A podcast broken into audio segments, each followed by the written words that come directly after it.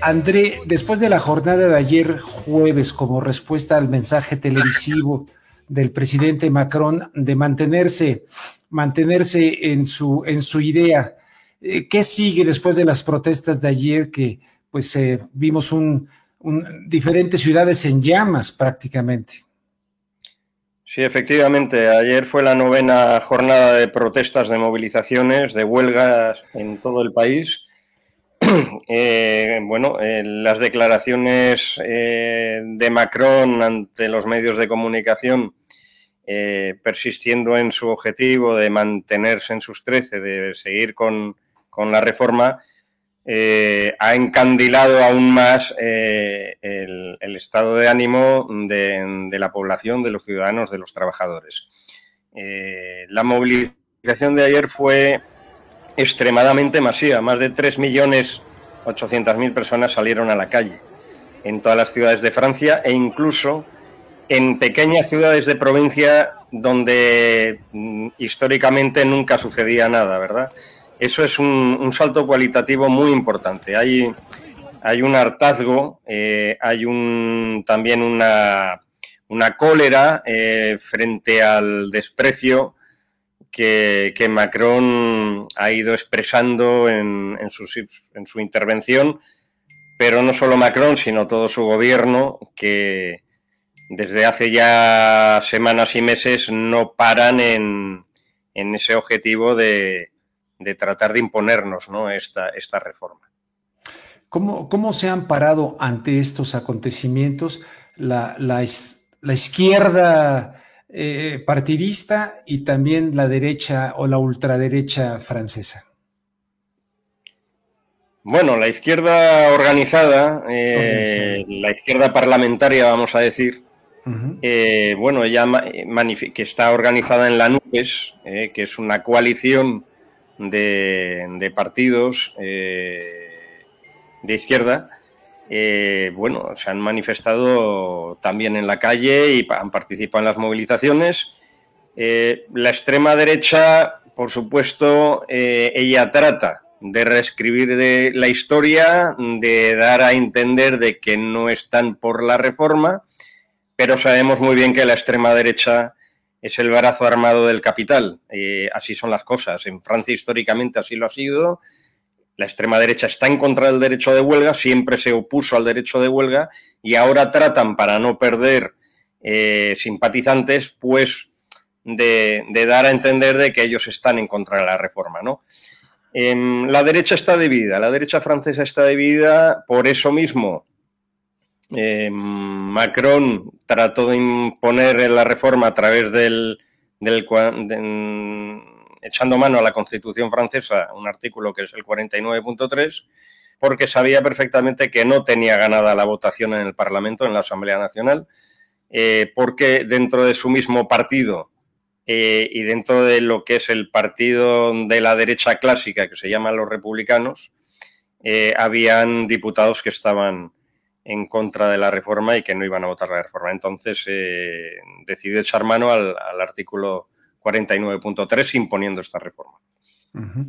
Entonces te preguntaba, ¿qué, sigue? ¿Qué visualizas? ¿Tú, tú estás en, una ciudad, este, ¿en qué parte de Francia?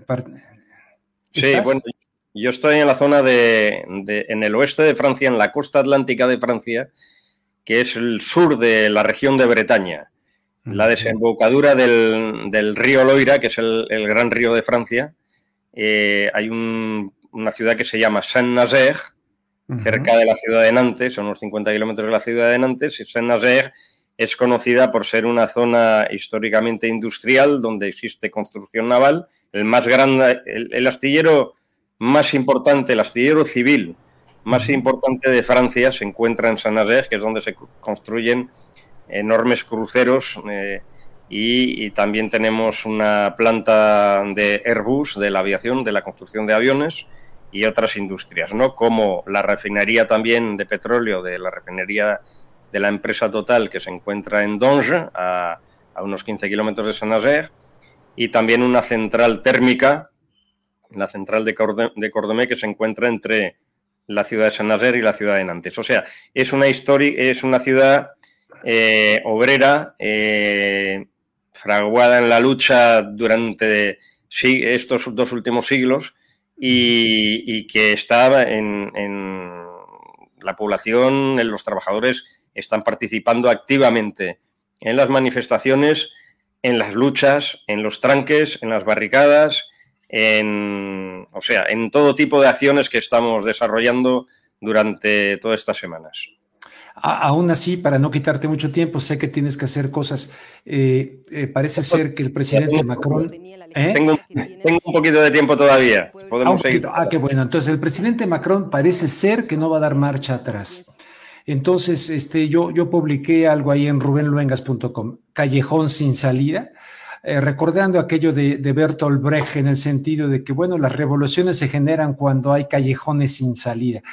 Eh, no, no sé qué tanto pueda hacer esta movilización, pueda acercarnos a lo que este hombre de la red de Voltaire de alguna manera sí plantea como algo que no es una crisis como muchas otras, sino que es algo mucho más profundo de la sociedad francesa.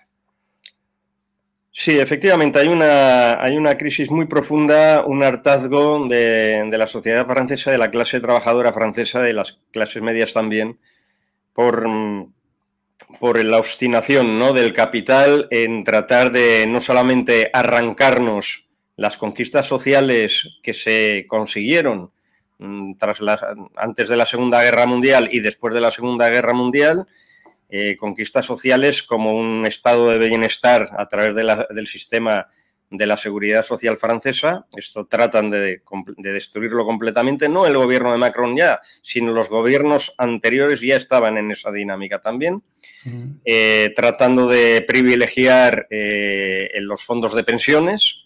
Y por otro lado, bueno, son también las conquistas de los derechos laborales. Ahora están tratando de destruir el derecho de huelga, eh, en, este, en este mismo momento, en este mismo momento, las refinerías de petróleo francesas están en huelga, están bloqueadas por los trabajadores y no solamente los trabajadores del petróleo, sino la interprofesión, es decir, los diferentes sectores públicos y privados están participando en las acciones de bloqueo, en las huelgas y en solidaridad con los petroleros. Y el gobierno ha impuesto lo que es la requisición. ¿La requisición de qué se trata?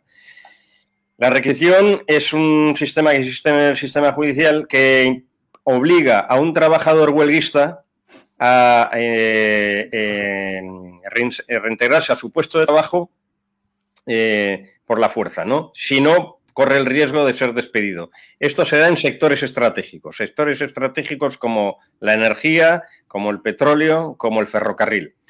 En caso de oponerte, a reintegrarte tu, de, tu puesto de trabajo, te pueden despedir y te pueden sancionar eh, con penas muy altas, ¿no? Entonces, eh, ahí estamos viendo cómo el derecho de huelga está en peligro, porque se están saltando a la teoría del derecho de huelga. A pesar de todo, em, la movilización sigue creciendo. Em, yo quisiera añadir un dato muy importante. Ya el 70% de la población francesa que está a favor de la huelga, de las movilizaciones e incluso están a favor de que sigan dándose esas movilizaciones aunque la, aunque la, ley pase. Eh, esto el gobierno se está dando cuenta de esa oposición mayoritaria por parte de la clase trabajadora, del pueblo francés, y está acrecentando todavía más la represión. Yo quisiera que, habláramos de la represión que se está dando en estos días. Por favor. Porque es un salto cualitativo y cuantitativo tremendo. Eh, ayer, concretamente ayer, fueron detenidas en toda Francia 457 personas, 457 manifestantes. Está dando también una, una, respuesta por parte de los trabajadores a los ataques policiales. Si antes estaba un fenómeno que se llamaba el Black Bloc, que son mm, grupos de jóvenes radicales de la extrema izquierda que se movilizaban siempre en las manifestaciones. Eso se sigue produciendo, por supuesto, pero también estamos viendo que los trabajadores mismos, los trabajadores, los sindicalistas mismos, se están defendiendo ante la agresión policial, algo que no sucedía antes. Y entonces eso está digamos, llegando a una situación muy explosiva, con muchos heridos, concretamente en la ciudad cercana de Nantes ayer, una unidad especial de la policía que son muy conocidos por, ser muy sanguinarios en, la forma de actuar, eh, atacaron un grupo de escalistas que después de la manifestación se habían ido a un bar, a una terraza de un bar, a tomar algo, a descansar, los identificaron, los vieron y, y, lanzaron granadas y los aporrearon en el suelo. Bueno, en la ciudad de Rouen, en la región de Normandía, ayer por la noche una muchacha perdió una mano por una granada que tiró la policía. Estamos llegando a un punto de represión contra los estudiantes. Una cosa importante también, no solamente los trabajadores están movilizando, los estudiantes están entrando en la lucha.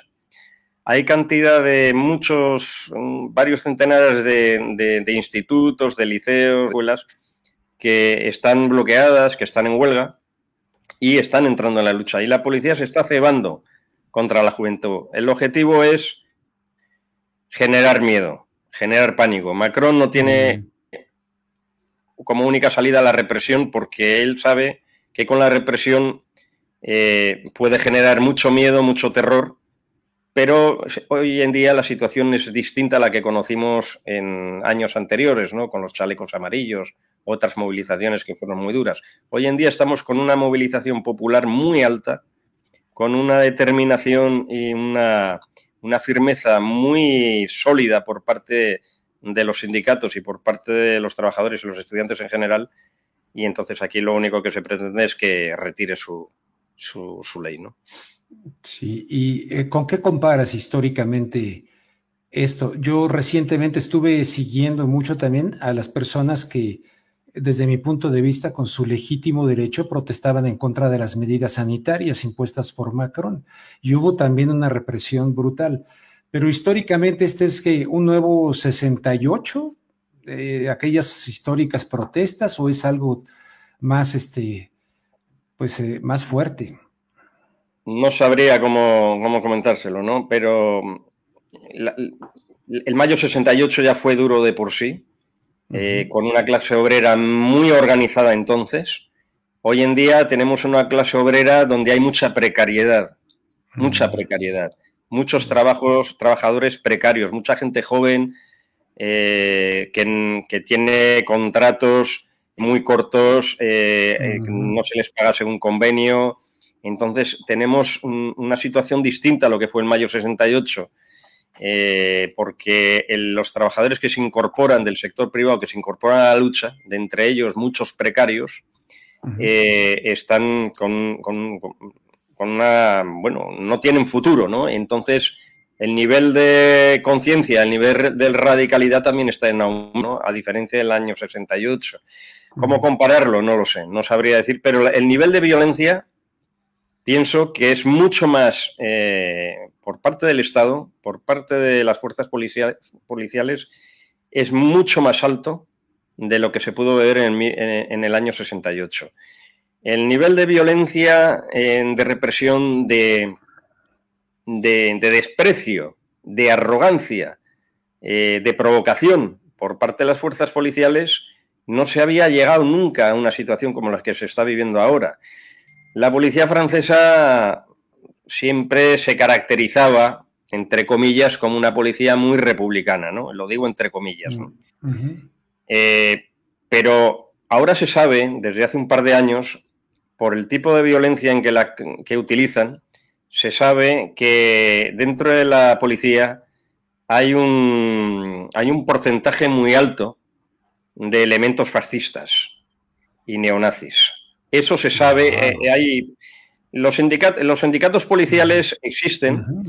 Eh, la CGT como sindicato de izquierda también tiene un pequeño sindicato, está organizada eh, sindicalmente dentro de la policía, aunque sea un sindicato minoritario, pero se sabe perfectamente a través de ellos de que el, y a través de unas encuestas que también se dieron en, durante época, durante periodos electorales, eh, de, las elecciones presidenciales, por ejemplo, a ver quién votaba a Marine Le Pen, que es la, dirigente de la extrema derecha, y quién votaba a otros partidos, ¿no? O a Macron a otros. Entonces se vio que en la policía francesa, eh, o sea, los, dentro de la policía francesa había un cincuenta y pico por ciento que votaban a Le Pen. ¿no? O sea que ah. eso, eso es una característica que confirma el accionar de, algunos elementos eh, policiales de, una gran parte de la policía aún. Muy bien, pues eh, André, eh, muchísimas gracias. Acá, por ejemplo, se destaca mucho de que canceló su visita el rey, el rey de Inglaterra, en fin, ese tipo de cosas, ¿no? Pero a fin de cuentas, pues vamos a esperar a ver qué porque ayer era la convocatoria a un paro nacional, ¿no? Ahora no sé si hay alguna otra fecha coyuntural en los próximos días. Sí, eh, ayer era paro nacional, la próxima fecha es el martes que viene. El martes que, viene. Martes.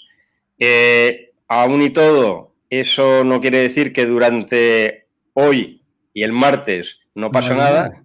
Las acciones siguen las, los tranques, las barricadas, los bloqueos siguen dándose en varios puntos del país y en varias empresas. O sea, hay una, hay una dinámica mm, de movilización continua, diaria. Aquí no paramos.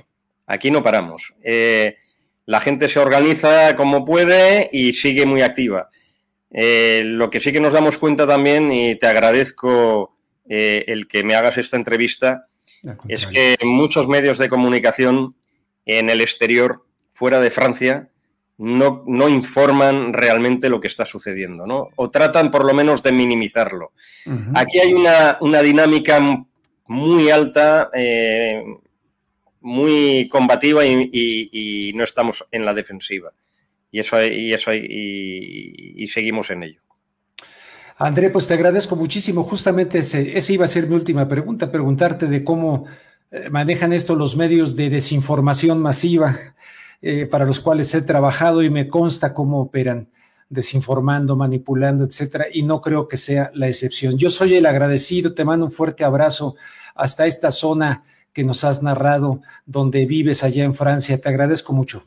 Bueno, y te agradezco a ti también, Rubén, esta entrevista y un saludo al pueblo mexicano, a los trabajadores de México y ahí seguimos en la lucha al pie del cañón. Gracias por todo. Gracias.